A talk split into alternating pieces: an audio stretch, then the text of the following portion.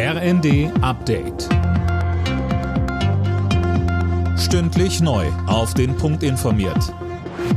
Ich bin Dirk Jostes. Guten Tag.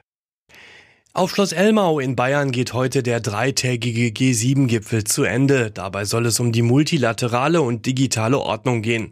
Sönke Röhling, das klingt ziemlich abstrakt. Ja, einfacher ausgedrückt soll es dabei um die Frage gehen, wie die G7 am besten dazu beitragen können, die Zusammenarbeit der Staaten voranzubringen. Außerdem soll ein sicheres digitales Umfeld für Menschen und Unternehmen geschaffen werden. Zum Abschluss wollen sich die Staats- und Regierungschefs auf eine Erklärung zu den zentralen Themen des Treffens einigen. Dazu zählen der Ukraine-Krieg, die globale Hungerkrise und der Kampf gegen die Erderwärmung. Gestern hatten die G7 der Ukraine zeitlich unbegrenzte Unterstützung zugesagt und angekündigt, die Sanktionen gegen Russland zu verschärfen. Die G7-Staaten verurteilen den russischen Raketenangriff auf ein Einkaufszentrum in der Ukraine als Kriegsverbrechen. Die Verantwortlichen würden dafür zur Rechenschaft gezogen, hieß es am Rande des Treffens. Der ukrainische Präsident Zelensky forderte als Reaktion mehr moderne Luftabwehrsysteme des Westens. CDU-Chef Merz sieht da auch Deutschland in der Pflicht. Er sagt im ZDF. Wir sind im fünften Monat dieses Krieges.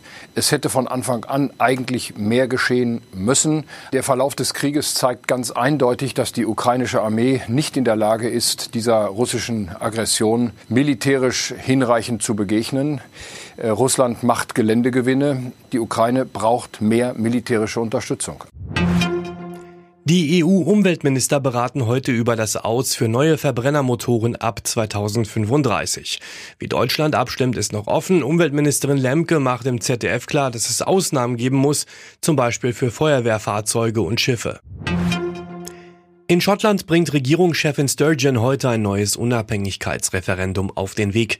In gut einem Jahr sollen die Menschen über den Austritt aus dem Vereinigten Königreich abstimmen. Sturgeon hatte sich immer wieder gegen den Brexit ausgesprochen und will ihr Land zurück in die EU führen. Alle Nachrichten auf rnd.de